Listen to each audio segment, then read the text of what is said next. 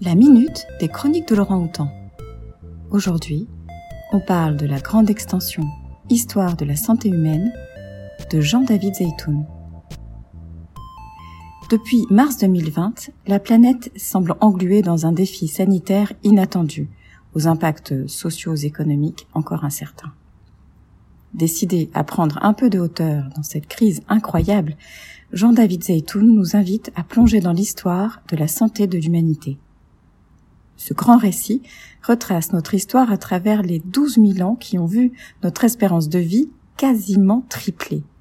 Il tente de comprendre, avec l'appui de nombreux travaux d'autres chercheurs, comment toutes les améliorations techniques, médicales et sanitaires peuvent expliquer la formidable expansion de la santé et de la longévité que l'humanité connaît.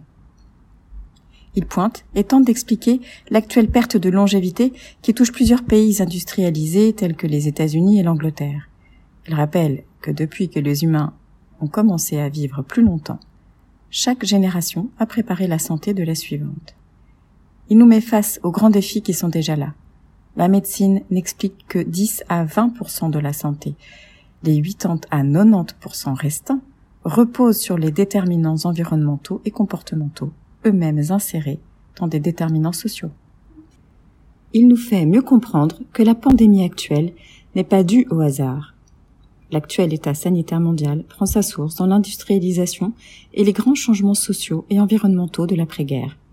C'est une histoire complexe, parfois étonnante, vraiment passionnante, qui touche à la collectivité mais aussi à l'histoire de chaque individu.